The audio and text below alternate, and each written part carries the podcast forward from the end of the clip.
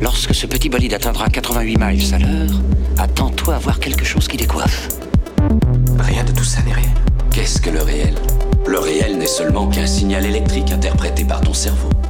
Le pouvoir génétique est la force la plus terrible que la planète ait connue, mais vous la maniez comme un enfant qui a trouvé le flingue de son père. Voyons si une capacité de pousser de 10% permet le décollage. Et 3, 2, 1.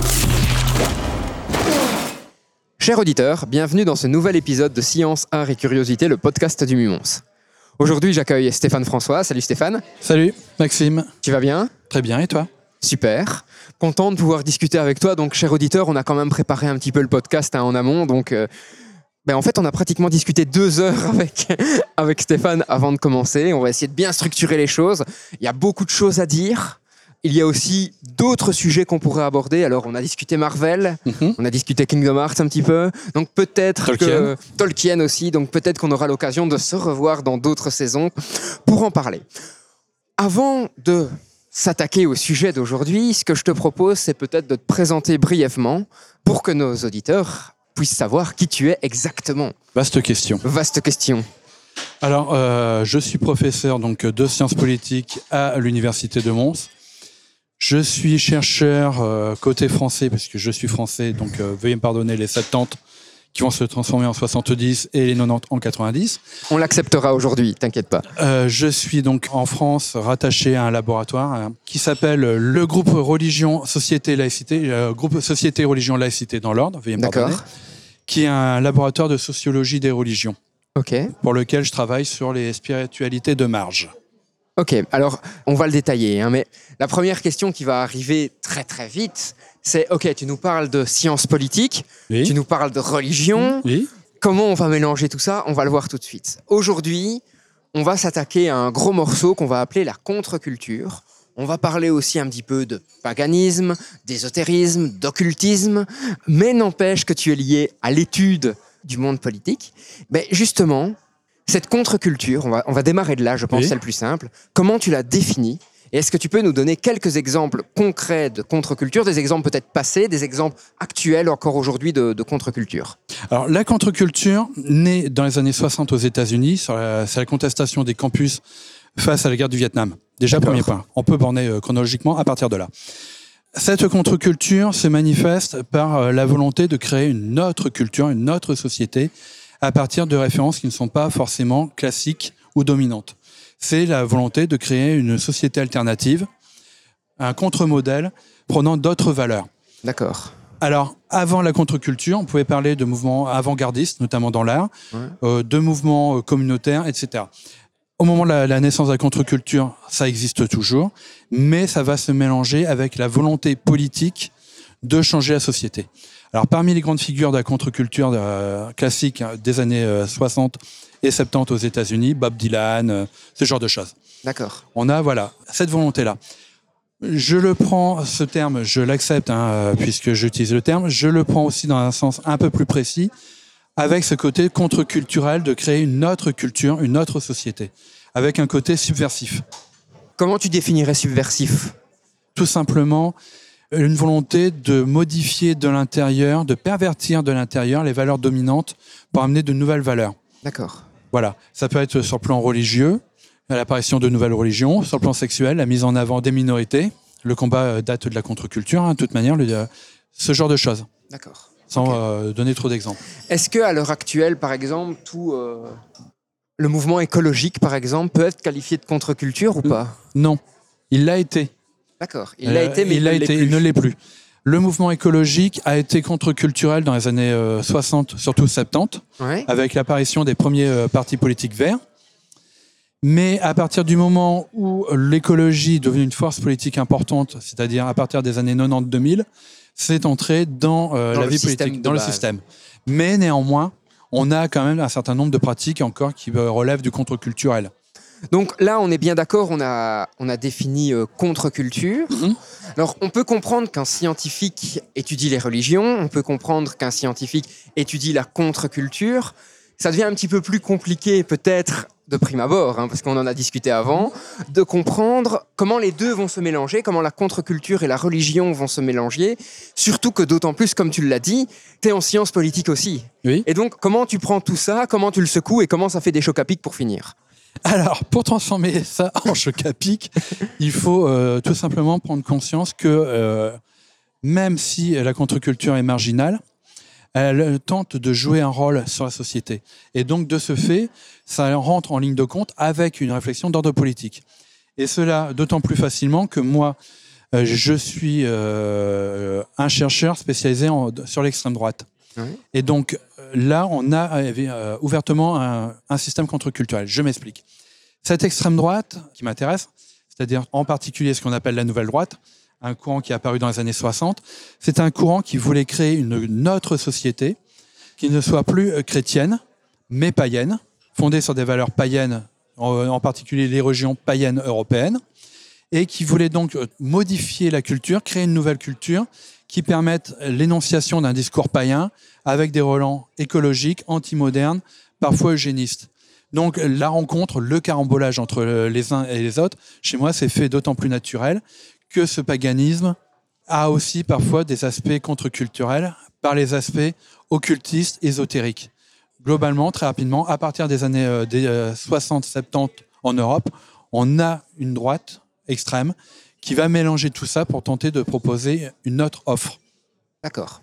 Alors, là, on comprend un peu mieux le carambolage, hein, comme tu le dis, de euh, la science politique, la religion aussi, puisque le, on peut comprendre facilement que le paganisme peut être étudié comme une religion. On est bien Le d'accord là-dessus. paganisme est une euh, religion, une religion marginale, Mais une récente, religion. mais une religion. Donc, on comprend l'interaction en- en- entre les deux. Maintenant, la deuxième partie de la question, c'est euh, en tant que chercheur, comment tu vis d'étudier ces domaines-là? Parce que euh, moi, quand on parle de paganisme, d'ésotérisme, d'occultisme, je dis ouais, ok, on sait d'office que c'est faux, il n'y a pas besoin de les étudier. Donc, en quoi un chercheur peut apporter un regard important et intéressant sur ces domaines et qu'est-ce que tu étudies concrètement? Alors, il y a beaucoup de questions. Déjà, premier, euh, déjà premier euh, élément de réponse, c'est un sujet qui est passionnant pour les raisons que je vais développer après, mais qui est décrédibilisé par rapport à certains collègues. Pourquoi? Parce que travailler sur ces sujets-là, c'est pas sérieux. Il y a des choses plus sérieuses sur lesquelles il faudrait travailler. Donc moi, je le vis euh, très bien parce que je, euh, je, en fait, je réfléchis comme un ethnologue. J'ai une tribu étrange que j'étudie avec des rites bizarres, des trucs bizarres. Honnêtement, je m'éclate avec euh, un monde tout à fait euh, différent. Ça, c'est le premier point. Après, cette science politique, effectivement, au niveau européen, bah, surtout en France, voit ça comme un sujet qui est un peu particulier. Et là, je t'avoue que je commence à être fatigué, j'ai perdu le fil de- des autres questions. Alors, les autres questions, en fait, étaient liées à tout ça. C'est, euh, en tant que scientifique, qu'est-ce que tu étudies dans ces disciplines-là? En, en tant que scientifique, moi j'ai une particularité. Je suis politiste, mais je suis historien des idées de Mhm. formation. J'ai une- euh, la double casquette. Et une troisième maintenant, parce que je deviens, euh, par la force des choses, quasiment ethnologue. Donc en fait, ce qui m'intéresse, c'est les discours. Comment c'est formulé Qu'est-ce qu'ils disent Qu'est-ce qu'ils proposent Et quel est l'impact sur la société globale C'est-à-dire sur la société mainstream. Et là, on a des choses tout à fait intéressantes. Pourquoi? Parce que à différents niveaux, par exemple, euh, mes tribus d'extrême droite sont à l'origine du discours identitaire qu'on connaît aujourd'hui. S'il n'y avait pas eu la nouvelle droite, il n'y aurait pas eu Zemmour, clairement. C'est ça. Premier point. Deuxième point, ce qui est intéressant là-dedans, c'est qu'on a une écologie de droite et d'extrême droite qui devient de plus en plus euh, bruyante depuis une vingtaine d'années, avec un discours construit. Pareil. Là, je m'intéresse aux origines de ce discours. Pourquoi ça a été formulé? Qu'est-ce qui m'intéresse? C'est la grande question. On parle de marge, on parle de, de groupes minoritaires, Ouais, quelques milliers de personnes, mais d'un autre côté, qui vont élaborer des positions, qui vont infuser progressivement dans, la société. Mm. La nouvelle droite, les thèses, c'est les années 60, 60 euh, 70. C'est le fameux subversif dont Voilà, tu parlais. c'est le fameux subversif. Vont à la volonté de banaliser des thèmes dans le reste de la société pour les imposer, pour les rendre banals. Un thème qu'on trouve dans euh, ces milieux-là depuis les origines, le grand remplacement. Tu, tu nous expliques un peu, c'est quoi le grand remplacement? Alors, le grand remplacement, c'est l'idée que l'Europe est victime d'une colonisation inversée par ses anciennes colonies et qu'il y a une substitution ethnique. C'est-à-dire que les populations euh, anciennement colonisées, non seulement s'installent en Europe, mais coloniseraient nos pays en remplaçant les euh, Belges de souche, les Français de souche, les Allemands de souche, ou tout ce que vous voulez de souche, par une nouvelle population et de nouvelles mœurs. C'est-à-dire population non européenne et musulmane. Alors là, on comprend le politique, hein, Hmm. mais toute ta formation dans le paganisme, euh, tu m'as même parlé de techno-chamanisme, tu m'as parlé de néo-sorcellerie, Mhm. toute cette formation-là, en quoi elle est en lien avec les partis politiques d'extrême droite. Tu m'as parlé d'extrême gauche aussi, donc comment tu lis les deux efficacement? Alors, comment lier ça efficacement? Tout simplement parce que au sein de l'extrême droite dont je vous ai parlé, qui est l'objet de ma thèse, on a toute une mouvance donc de militants extrémistes de droite qui se sont passionnés pour ces questions-là et qui se sont définis dans les années euh, 80 et 90 comme des néo-païens. Donc, on a un discours qui est ouvertement politique dans le sens où le paganisme est une religion ethnique, donc le paganisme européen propre aux Européens. Ouais. On a une religion ethnique, on a une religion non universaliste, donc battre en brèche la secte juive venue de l'autre côté du Jourdain, vous comprenez très bien le catholicisme. Une religion qui refuse le métissage, puisqu'on reste entre soi, pensez aux Grecs à Athènes qui euh, considèrent les étrangers comme des métèques, Ouais. etc. Donc, en fait, tout l'aspect religieux est utilisé pour asseoir, pour développer un discours politique, C'est ça, d'accord. pour dé- développer notre culture ouvertement, donc- non chrétienne. Pour comprendre ces idées du parti politique, quel qu'il soit, ce point de vue sur le paganisme et cette connaissance sur le paganisme est extrêmement utile Ouais. parce qu'on peut aller voir d'où viennent les idées. et- Deviennent les idées, clairement. Et on le retrouve, par exemple, dans, euh, aux États-Unis, l'alt-right, qui était autour de Trump, qu'on a entendu parler bruyamment. Vous avez un certain nombre de militants qui sont des militants néo-païens affirmés, qui vivent Ça. en communauté païenne, qui veulent, euh, communauté païenne éloignée de la ville. hein. Surtout, il faut éviter la promiscuité et de vivre avec des nègres ou des juifs. Vous mettez tous entre guillemets, évidemment, c'est pas de moi. Tout à fait. Mais c'est les termes utilisés, c'est l'idée de créer une société élitiste, parce que le paganisme n'est pas égalitaire, sauf au sein de la communauté. C'est l'idée de mettre en avant l'eugénisme. Les sociétés païennes euh, européennes étaient connues pour éliminer euh, les euh, éléments faibles. Ouais. Pensons, pensons par exemple à Sparte Ouais. ou à la roche tarpéenne à Rome. Voilà, on a un certain nombre de points qui servent à justifier des positions politiques à partir du religieux. Tout à fait d'accord. Alors, comment on en arrive là? C'est un peu bateau comme question, mais comment un jour tu t'es dit, en fait, je vais étudier l'extrême droite, mais sous le spectre du paganisme, de la sorcellerie, du chamanisme, pour comprendre d'où viennent leurs idées, et surtout me dire qu'en fait, leurs idées politiques sont au final des idées religieuses. Alors, en fait, je suis tombé dans le chaudron quand j'étais petit. voilà, on est en Comme un certain Gaulois. Comme un certain Gaulois. Euh, je redeviens sérieux. En fait, ça date de l'adolescence. hein. J'ai j'ai 50 ans, je suis de la génération du post-punk. Donc tout ce qui est, euh, ce qu'on appelait à l'époque la New Wave, euh, ce qui allait devenir la musique gothique, etc. Dans cette scène, il y avait un discours déjà très fortement politisé, avec la volonté de jouer avec les codes qui faisaient mal, qui dérangeaient. Tu nous donnes nazisme. exemples de discours politisés justement dans, dans cette scène-là parce que euh, parfois on s'en rend pas compte que le discours est politisé. Alors, euh, exemple choc de cassette qui circulait au début des années 80, un groupe britannique qui s'appelait White House, Maison Blanche.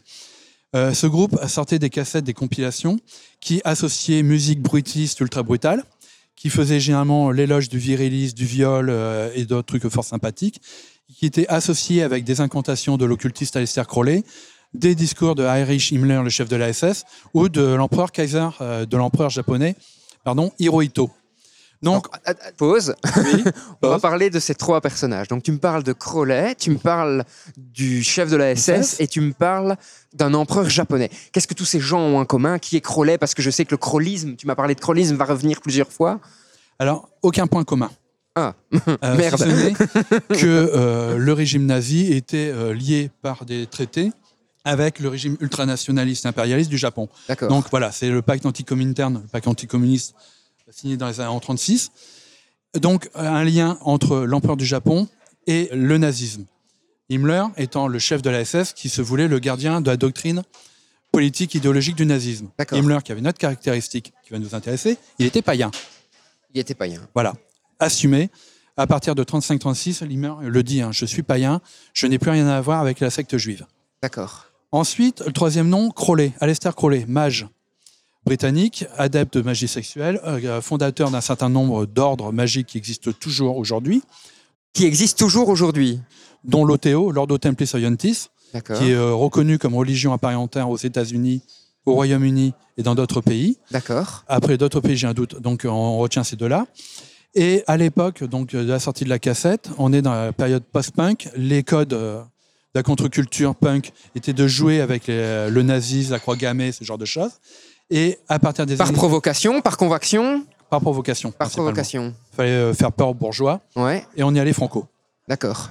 Et à partir donc des années euh, 80 là, il y a une volonté de passer à une vitesse supérieure dans l'expérimental, donc le bruitisme, euh, des plages électroniques qui faisaient mal, au sens propre, hein, qui euh, faites pour faire mal aux oreilles. Et la volonté, toujours dans la provocation, de jouer avec le nationalisme. On est en période de crise. La montée de l'extrême droite commence au Royaume-Uni et avec euh, des régimes connus pour leur brutalité. Donc le nazisme et euh, le régime impérialiste japonais des années 30. D'accord. Et là-dedans, en plus, se greffe un autre point de la contre-culture. C'est l'idée qui apparaît dans les années 60, notamment en France, avec un bouquin qui s'appelle Le matin des magiciens, qui euh, disait que les nazis étaient des magiciens et des occultistes. Donc, un Himmler païen, adepte du paganisme européen, plus Crowley, c'était détonnant. Sans vouloir caricaturer, on pourrait pratiquement se dire que c'est un scénario digne de Indiana Jones. Enfin, on sait que dans Indiana Jones, à un moment, on voit justement euh, les nazis qui cherchent des reliques. Ah non, mais euh, c'est Indiana Jones qui a imité. C'est ça. C'est Spielberg qui a imité les idées développées dans le Matin des magiciens. L'idée que les nazis étaient des mages euh, cherchant le Graal, euh, l'Arche d'Alliance, euh, la lance de Longinus, ça vient du Matin des magiciens des années 60. Donc on a tout un terreau qui mélange dès le départ de euh, Crowley, etc. Donc moi, pour venir à mon, ma petite histoire, je baignais ado dans cette contre-culture post-punk Via la musique. via la musique, mais aussi au niveau intellectuel. Le grand thème à la mode à l'époque, c'était l'histoire occulte. Ouais. Et donc, j'ai biberonné littéralement à partir de 12-13 ans avec toute cette euh, littérature qui faisait de Himmler et autres des magiciens. Donc, très rapidement, j'ai accumulé par curiosité un certain nombre de choses. Mais comme je suis profondément rationaliste, j'ai mis ça de côté en, en ayant le recul. Ouais. Et arrivé à la fac, je me suis dit, tiens, pourquoi pas euh, travailler là-dessus Revenir là-dessus, mais avec le côté rationnel. voilà, avec le côté rationnel et scientifique, ça ferait quelque chose de vachement intéressant. Ça fait 30 ans que je suis dessus. Et j'ai écrit trois livres sur l'occultisme nazi. Voilà. Alors, je vais pas dire que ça me choque, c'est pas le terme, mais ça me ça m'interpelle plutôt que euh, quand tu me dis, ben voilà, il y a encore des adeptes de Crowley Oui, à l'heure actuelle qui se rassemblent oui. de façon franche. Ce que je veux dire, Ah, c'est qu'ils assument d'être des adeptes de Crowley. Je vais pas dire comment ils le vivent parce que c'est une question tellement personnelle que c'est à eux qu'il faut la poser, mais comment cette société parallèle arrive à exister sans qu'on en soit conscient pratiquement? Et je dirais même au-delà, en plus de ce côté qui est parallèle et qui n'est pas que parallèle, vous avez des figures importantes dans le domaine scientifique, je vais vous donner un exemple après, ou autres, qui étaient des Crowleyens. C'est-à-dire qu'on est dans un monde Être crowleyien, c'est croire en quoi? Alors, être crowleyien, c'est appliquer la magie développée, euh, les thèmes magiques développés par Esther Crowley. C'est-à-dire que globalement, c'est plutôt une religion athée, il n'y a pas de divinité. La seule divinité, c'est soi. D'accord Je suis mon propre Dieu. Le but des pratiques crowleyennes est de devenir son Dieu. Et d'ailleurs, aux États-Unis, euh, la doctrine de Crowley est appelée le télémisme, de, de- D'accord. vient de l'abbaye de Thélème. Ouais. Ah donc ils ont pratiquement ils ont un abbaye quoi. Ils n'ont pas une abbaye au sens propre. Ah. L'abbaye de Thélème, c'est Rabelais, Pantagruel. D'accord. Et donc, euh, l'abbaye de Thélème, la loi de l'abbaye de Thélème, c'est fais ce que tu voudras, telle sera la loi. C'est une, une- une sorte d'anti-religion hédoniste qui est marquée par, euh, beaucoup par la magie sexuelle. D'accord. D'utiliser euh, la magie, le sexe, pour atteindre Dieu. Ok. Bref, c'est des hippies adeptes de l'amour libre pour euh, la plupart. Mais euh, le télémisme est reconnu comme religion à part entière. Et dans les figures importantes, le Jack Parson, celui qui a conçu les explosifs, le carburant des fusées américaines, qui s'est fait exploser d'ailleurs en tentant d'inventer un nouveau carburant, était crowleyien. Il avait créé la, quasiment la première communauté crowleyenne à Los Angeles dans les années 40. Ok. Mais comme tu disais, on a des scientifiques, on a des, des- des gens politiques aussi qui sont adeptes de, de ces croyances. Qu'est-ce qu'on appelle paganisme au final? Comment tu définirais le paganisme au sens large du terme? D'accord. Alors le paganisme, c'est autre chose que la pensée de Crowley. hein. La- le, le système de Crowley, c'est un système magique. Voilà. D'accord. Profondément antichrétien. Ok, c'est ça. Le livre de la loi, par exemple, qui est un livre culte Donc- chez Crowley, c'est un manifeste quasiment nietzschéen. D'accord. Voilà, c'est profondément antichrétien. Le paganisme, c'est autre chose. C'est la volonté de renouer le lien avec les religions de l'Antiquité, avant l'évangélisation. C'est-à-dire de redevenir adepte de cultes euh, celtes, nordiques, italiens ou autres. On parle de culte, donc est-ce que les, les philosophes, je pense à euh, Platon, néoplatonisme euh, et, et tous les autres, ont un rôle là-dedans ou pas du tout? Non, pas du tout. Pas du tout. Les, certains philosophes peuvent être utilisés dans une certaine mesure, Mhm. mais euh, ils ne développent pas une conception païenne du monde. Euh, Platon, c'est euh, quasiment un penseur totalitaire. hein. Quand on le lit Platon, la République, c'est terrible. Mais non, là, c'est plutôt une volonté de renouer de, le lien en se référant au folklore, aux anciennes religions. Donc, il y a une démarche ethnologique chez eux en lien avec un bricolage. C'est-à-dire que pour les parties qui ne peuvent pas réinventer à partir de traces écrites ou archéologiques, ils vont l'inventer tout court. C'est ça. On a des choses totalement intéressantes de ce côté-là, c'est-à-dire on a des bricolages qui se font parfois à partir du christianisme. C'est-à-dire comme on ne sait plus comment la messe ou la- les cérémonies religieuses se déroulaient à l'époque grecque, On reprend des codes du christianisme on pour le reprend des faire. codes du christianisme.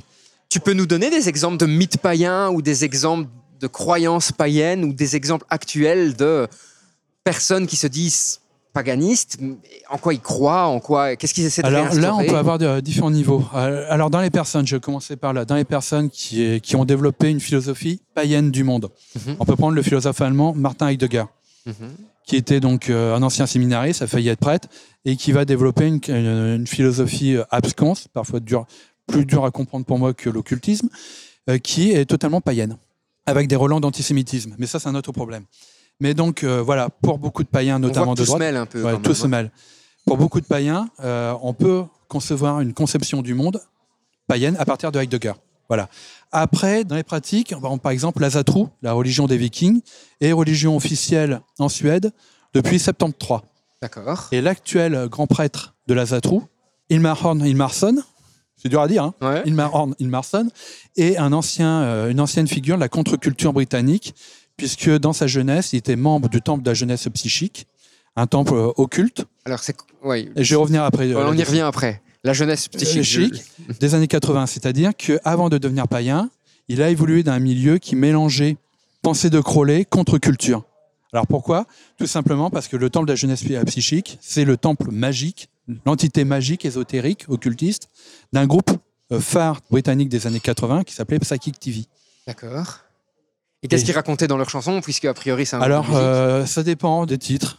Vous avez une reprise euh, qui est géniale des, des Beach Boys, je ne retrouve plus le nom. Good Vibration. Ouais. Alors, Good Vibration des Beach Boys, qui est très bien, euh, voilà. Une chanson en hommage à Roman Polanski et au meurtre de sa femme. D'accord. Un titre qui s'appelle Unclean, donc sale, qui revient sur le christianisme, Jésus, tu es sale, qui est un- une sorte de mantra de 9 minutes qui revient sur, euh, sur des thèmes antichrétiens, interdit à la radio euh, à l'époque au Royaume-Uni, alors que les deux autres euh, titres sont dans les charts, hein, Ouais. et, etc. Ça dépend de- du titre. D'accord. Mais toujours ce discours contre le christianisme, réinstaurer un culte qui est européen. Chez euh, Psychic TV, non, pas trop Pas européen.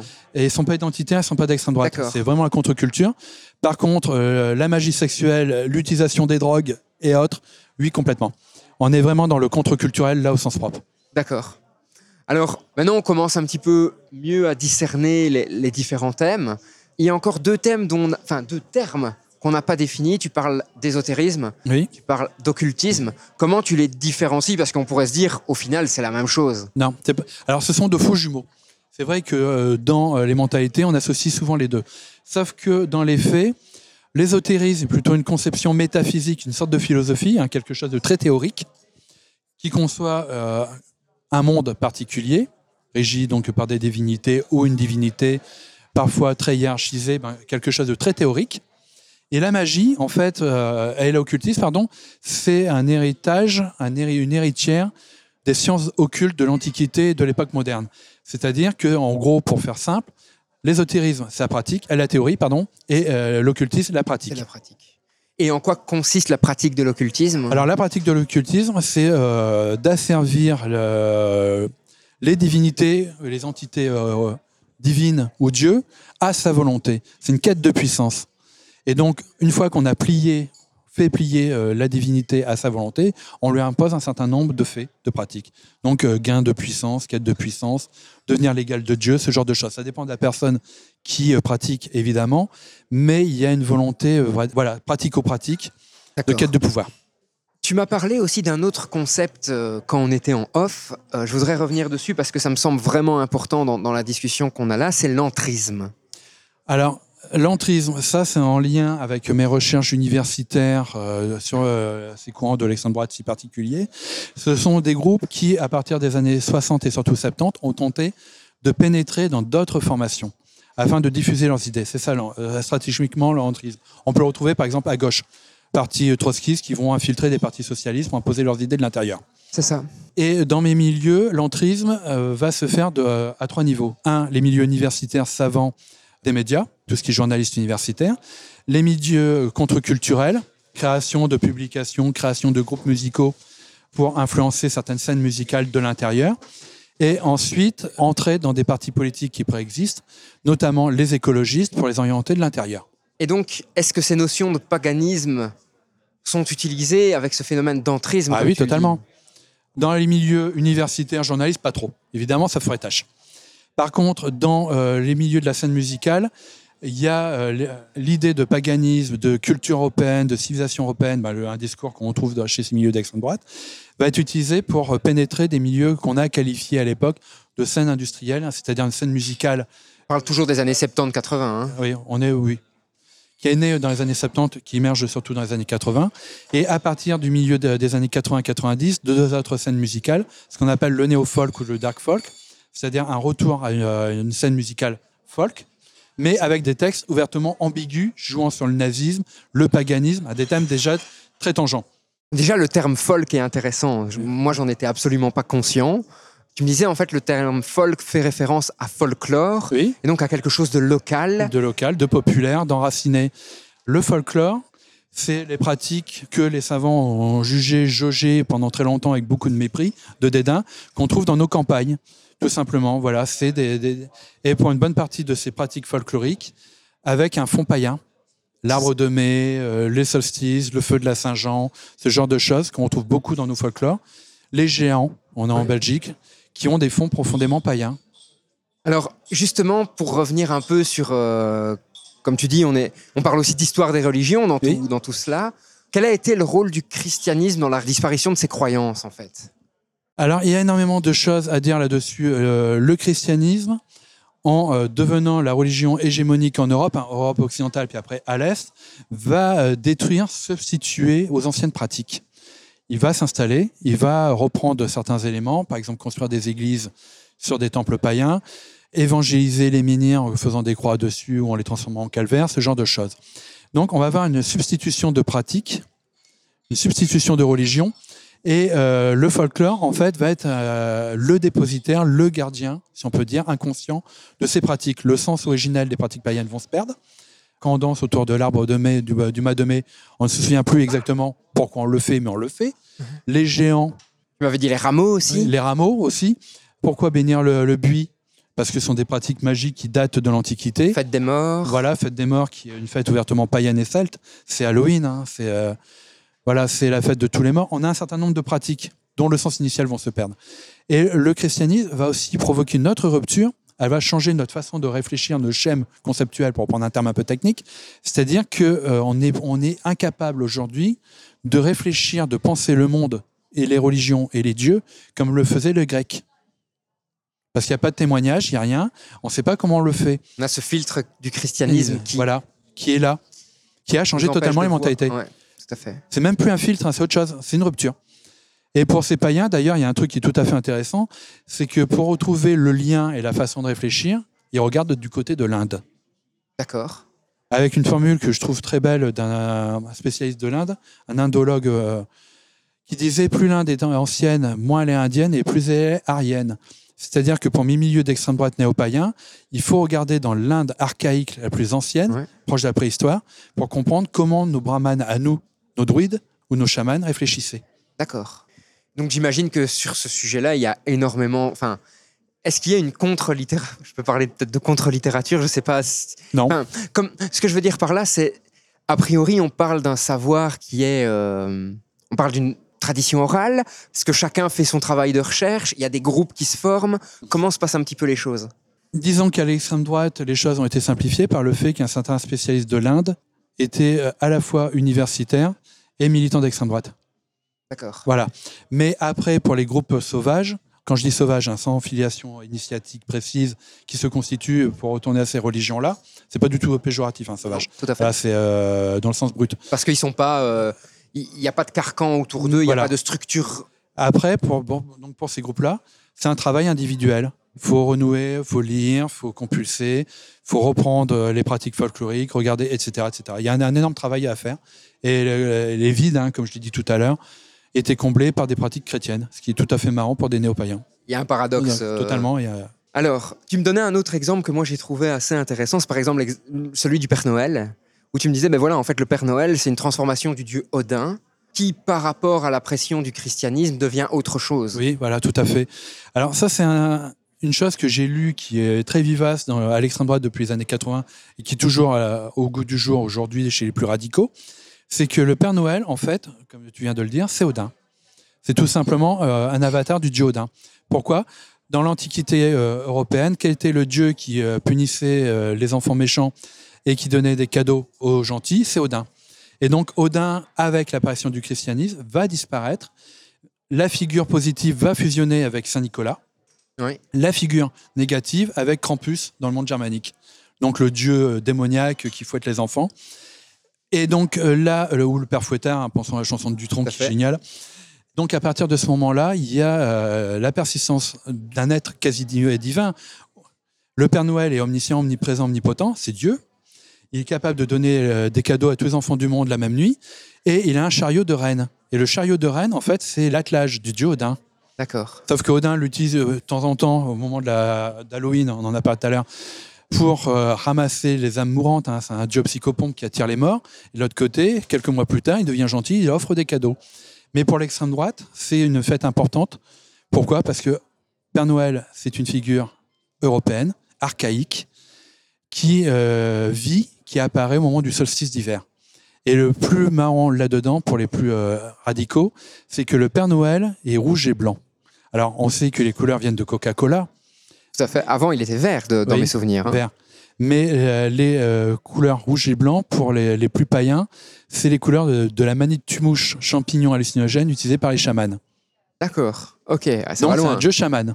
D'accord. Ah oui, il y a toute une reconstruction là-dedans, avec euh, même encore aujourd'hui, des livres qui sont régulièrement édités sur fêter Noël, que représente Noël euh, quand on est un militant identitaire, etc. Ça reste vivace.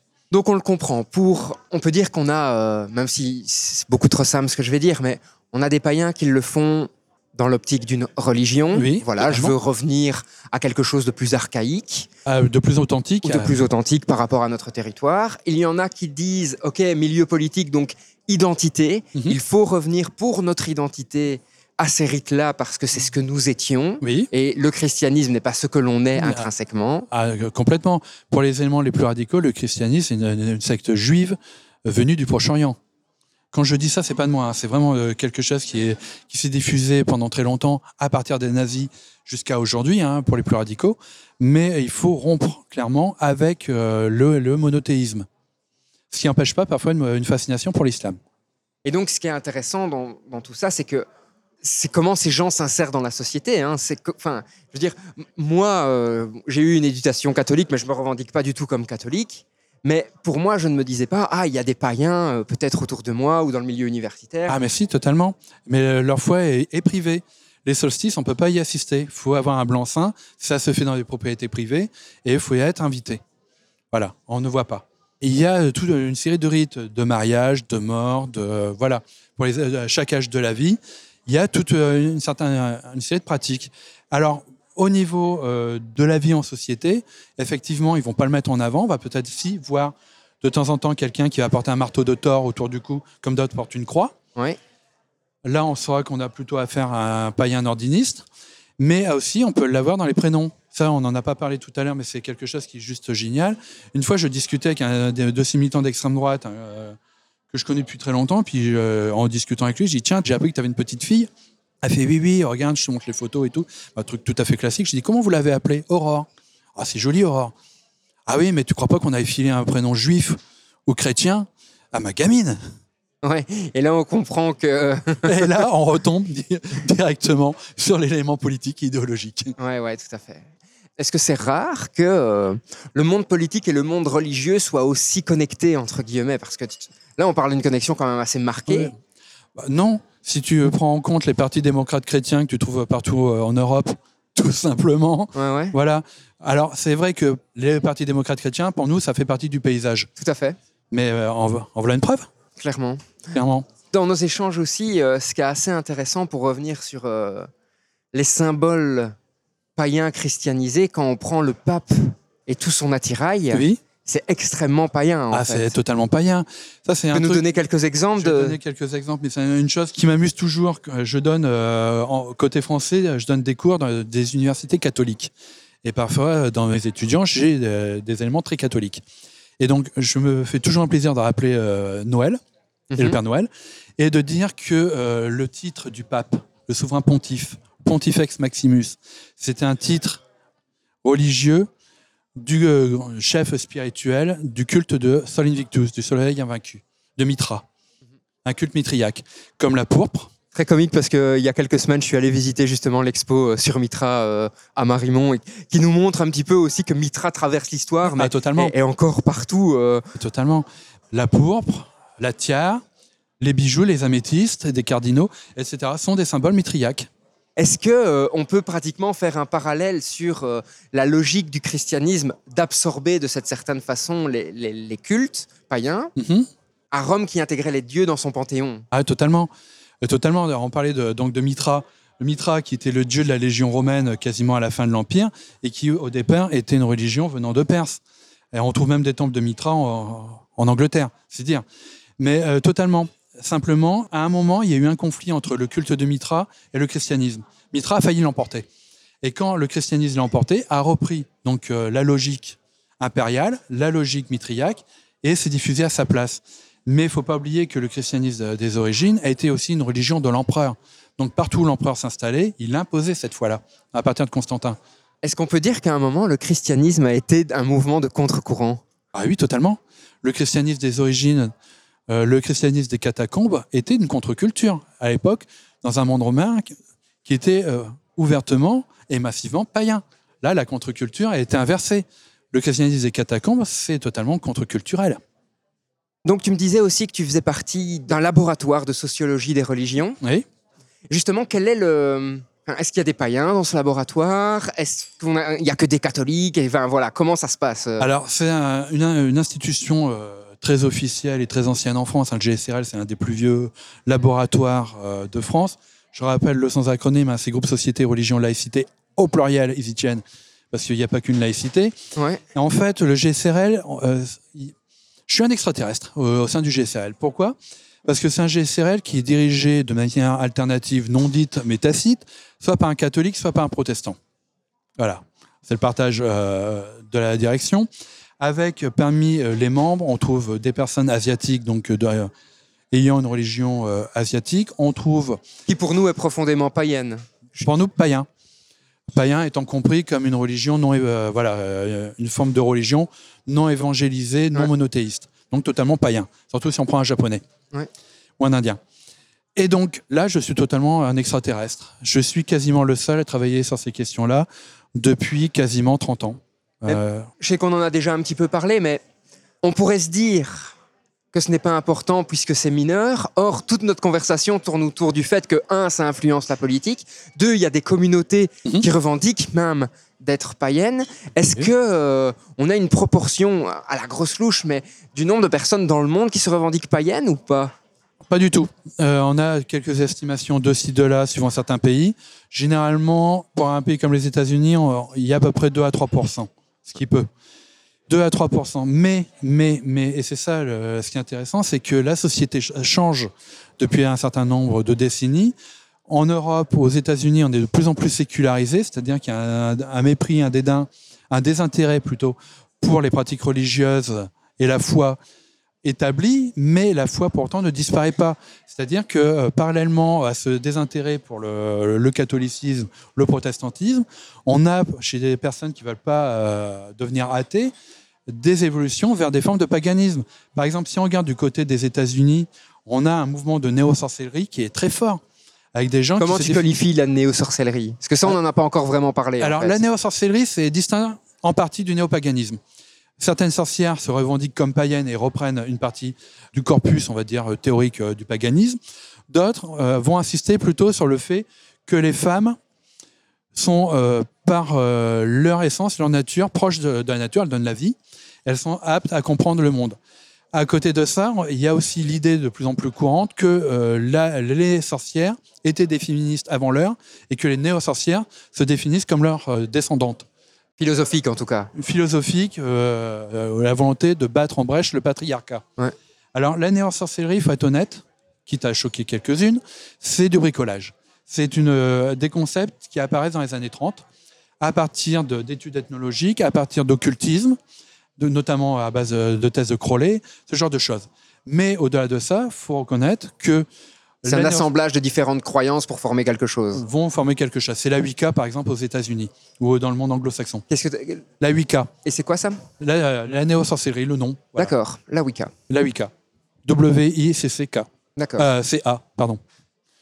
Et donc, euh, la Wicca, euh, même si c'est du bricolage, même si c'est artificiel, même si on a énormément de critiques, et je, j'en ai fait beaucoup, il faut reconnaître qu'on l'a dans la culture populaire. Par exemple, euh, Charmed, la série télé, qui était euh, l'histoire de sorcières Ouais. intégrées dans la société avant que tu me le dises. Mais voilà, Euh, c'est des choses qui sont de plus en plus importantes. Parmi des étudiants, notamment français, euh, des étudiantes, surtout, j'ai des demandes de co-direction de mémoire par des personnes qui veulent travailler là-dessus et qui trouvent personne dans l'institution universitaire. Ça. Donc, on est dans des milieux minoritaires, on est bien d'accord, mais qui deviennent de plus en plus importantes. Et qui socialement représente quelque chose quand même. Ah, euh, Par rapport à l'évolution de notre Ah, société. totalement. Du côté des Américains, les sorcières sont des féministes. Elles se battent pour le droit à l'avortement. Elles sont altermondialistes. Elles sont écosocialistes ou écologistes, etc. On a un certain nombre de combats d'actualité. Tout à fait. Et euh, ce qui est intéressant, c'est que euh, ces mouvements marginaux deviennent mainstream. C'est un peu la conclusion, je pense, du. Et c'est à ça que je voulais aussi arriver quand je t'ai demandé est-ce que le, le christianisme était euh, un, un contre-courant Mhm. à un moment. C'est qu'au final, on est dans un espèce de cycle, peut-être je caricature, mais où le contre-courant finit par devenir mainstream. Oui. Un autre exemple qu'on prenait, c'était par exemple le rap. Oui, totalement. Alors, au niveau des religions, effectivement, le christianisme, ça s'est fait quand même sur une longue période, mille ans, hein, avant de devenir euh, hégémonique. Mais euh, aujourd'hui, le christianisme, en particulier le catholicisme, il y a de moins en moins de prêtres. Il n'y a plus de moines, il n'y a plus de nonnes, il n'y a plus euh, d'abbayes, de monastères qui ferment. Bref, une crise de vocation. Les sorcières, etc., deviennent importantes. Et donc, à terme, on peut très bien imaginer dans quelques décennies que la sorcellerie devienne une religion dominante. Ouais, ouais, tout à fait. Donc voilà, peut-être que dans euh, 1000 ans, le christianisme aura complètement disparu. Peut-être que la religion de Mitra sera revenue. C'est d'ailleurs un scénario d'une série euh, aussi euh, HBO, euh, pour ne pas la citer, Raised by Wolves. Alors, j'ai commencé, j'ai pas fini. Pas bien? J'ai pas, je suis passé à autre chose. Ok. Donc c'est euh, d'ailleurs euh, le scénario euh, d'une série HBO, Rise by Wolves. On parle aussi de American God, Oui. où euh, ben voilà, les- des entités majeures comme Internet, les grandes marques sont devenues des dieux et luttent avec les anciens dieux pour partager en fait la place ou même pour dominer en quelque sorte le monde. Et il y a d'autres séries encore. Il y a Archive 81 avec un côté très Lovecraft. Ouais, que j'ai adoré. euh, génial. Et il y a aussi très mauvais par contre euh, Lovecraft Country. Ça, je l'ai pas vu par contre. Faut pas. D'accord, je, je passe. Et voilà, qui met aussi en avant euh, la- la- les pratiques magiques dans l'univers de Lovecraft, mais en inversant les rôles. C'est-à-dire que les bons sont les noirs et les méchants les blancs, alors qu'on sait très bien que Lovecraft était profondément raciste. Ouais. Mais voilà, on est, euh, il y a une banalisation de ces thématiques au niveau de la culture populaire. D'ailleurs, tout à l'heure, on parlait de... Est-ce que cette banalisation est là parce qu'il y a une volonté de banaliser dans un objectif plus large, donc de diffuser la croyance ou est-ce que euh, le scénariste, entre guillemets, est à court d'idées, va chercher un truc et se dit je vais faire un truc autour de ça? Ça dépend de qui on parle. D'accord. Par exemple, on sait très bien que euh, pour les Simpsons, qui a régulièrement des références à l'Église de Satan et compagnie, que euh, Matt Groening était proche de l'Église de Satan. D'accord. Pour ça qu'il y a des références à, références à Ayn Rand euh, quasiment dans tous ses épisodes, dans toutes ses séries, ce qui est quand même génial. Il a toujours le moyen de caser une référence à cette philosophe ultra-individualiste américaine. Mais euh, y- ça dépend des auteurs. Pareil, euh, je suis pas sûr que ce soit conscient, par exemple dans les Avengers, mais on a tort. On a euh, des pratiques magiques avec Doctor Strange. On a une banalisation d'un côté de la magie, peut-être tout simplement parce que euh, le côté chrétien est asséchant et euh, le monde a besoin de réenchantement. Donc on retape de ce côté-là parce que, un, ça fait de super scénarios, et deux, euh, parce que le- le- la religion n'attire plus. Et on a besoin d'autre chose. Donc voilà, euh, conclusion un petit peu euh, peut-être bizarre, mais ce qu'on va appeler la contre-culture finit toujours à un moment par être intégré dans la culture et à devenir un élément complètement euh, mainstream, comme tu le disais, et euh, perd son côté contre-culture, mais permet l'émergence d'une nouvelle contre-culture Ah, totalement. de, de ce fait-là. Si on repart du côté musique, on l'a vu avec les contre-cultures des années euh, 70 avec euh, le psychédélisme, le punk qui a été récupéré. Ensuite, euh, il y a par la mode. Hein. Faut pas oublier le magasin Sex de Viviane euh, Westwood. Il y a euh, le rap qui était euh, pendant très longtemps euh, la musique des ghettos, qui est devenue une machine afrique phénoménale avec des rappeurs de plus en plus mauvais. Euh, voilà, ça fait la Un disco. jugement. Non, non, c'est pas un jugement.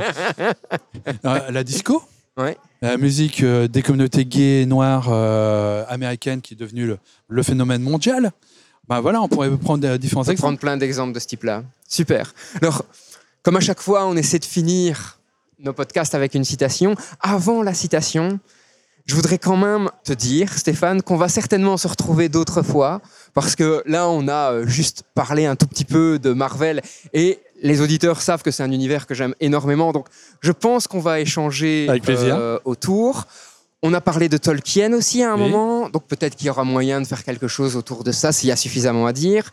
Et moi, j'aimerais t'emmener sur un terrain qui aussi me plaît beaucoup, le jeu vidéo. Je t'ai parlé un petit peu en off de, de- de la saga Kingdom Hearts sur laquelle j'ai déjà fait un podcast avec un, un auteur qui a analysé un petit peu l'œuvre en se disant, voilà, euh, il y a plein de symbolisme dans cette œuvre, essayons de le décoder. En tout cas, en partie. Et donc, je voudrais en parler aussi avec toi parce que je pense qu'il y a énormément de choses Alors, qui peuvent être avec plaisir, je n'y connais rien. Mais voilà, ce sera l'occasion de. Alors, si c'est pas coupé au montage pour les auditeurs, je suis un fou de musique électronique qui déteste la technologie. Pendant très longtemps, j'ai pas eu de smartphone, mais un vieux portable. Et je regarde quasiment jamais la télé à part la série. Donc ce sera l'occasion de, de parler de choses peut-être que, que tu connais moins, mais tu pourras certainement apporter quelque chose. Je vais finir en te laissant la parole. Tu as pensé à une citation? J'ai pensé à ma citation, j'ai pas changé depuis euh, tout à l'heure. Je te laisse donc la dire. Donc la citation, c'est une citation tirée de Dostoïevski. Si Dieu n'existe pas, tout est permis. Tout est permis. Eh bien, je te remercie pour ce podcast très intéressant. Cher auditeur, merci à toi de nous écouter. Et on se retrouve bien entendu la semaine prochaine pour un nouvel épisode et pour un prochain podcast. À très bientôt. Au revoir. Salut Stéphane. Tu viens d'écouter un épisode du podcast du Mumons. Et franchement, j'espère qu'il t'a plu. D'ailleurs, si en passant, tu veux me faire un retour ou si tu as des idées d'amélioration, surtout n'hésite pas à nous contacter. Tu peux aussi devenir notre ambassadeur et faire découvrir ce podcast tout autour de toi. Si tu as des idées de sujets ou si tu souhaites enregistrer un épisode, surtout n'hésite pas à nous contacter. Rendez-vous sur le site internet mumons.be ou sur la page Facebook du Mumons.